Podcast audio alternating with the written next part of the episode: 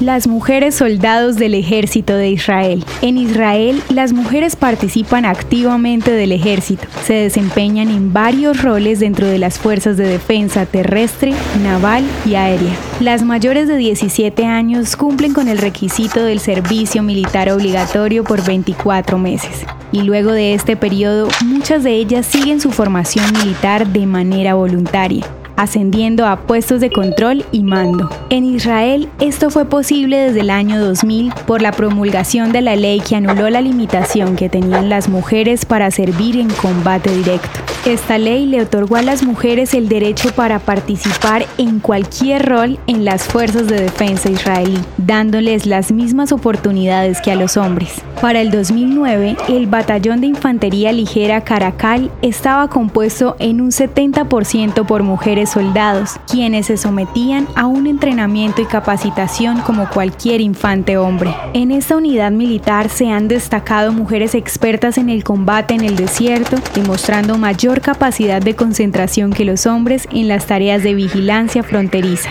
Cada año, 1.500 mujeres son reclutadas en las FDI. Sin embargo, las mujeres pueden quedar exentas del servicio militar por razones de conciencia religiosa, matrimonio, embarazo o maternidad.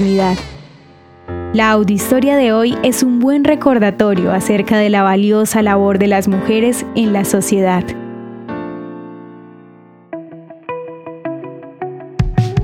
Ya lo sabemos, a veces no te salen nuestras audiohistorias y eso no puede suceder. La solución es sencilla. Ve a nuestro perfil y activa la opción de agregar a favorito. Cada vez que publiquemos tú lo sabrás y ni una audiohistoria te perderás. El contenido original de Audiohistorias de Israel fue provisto y realizado por Philos Project.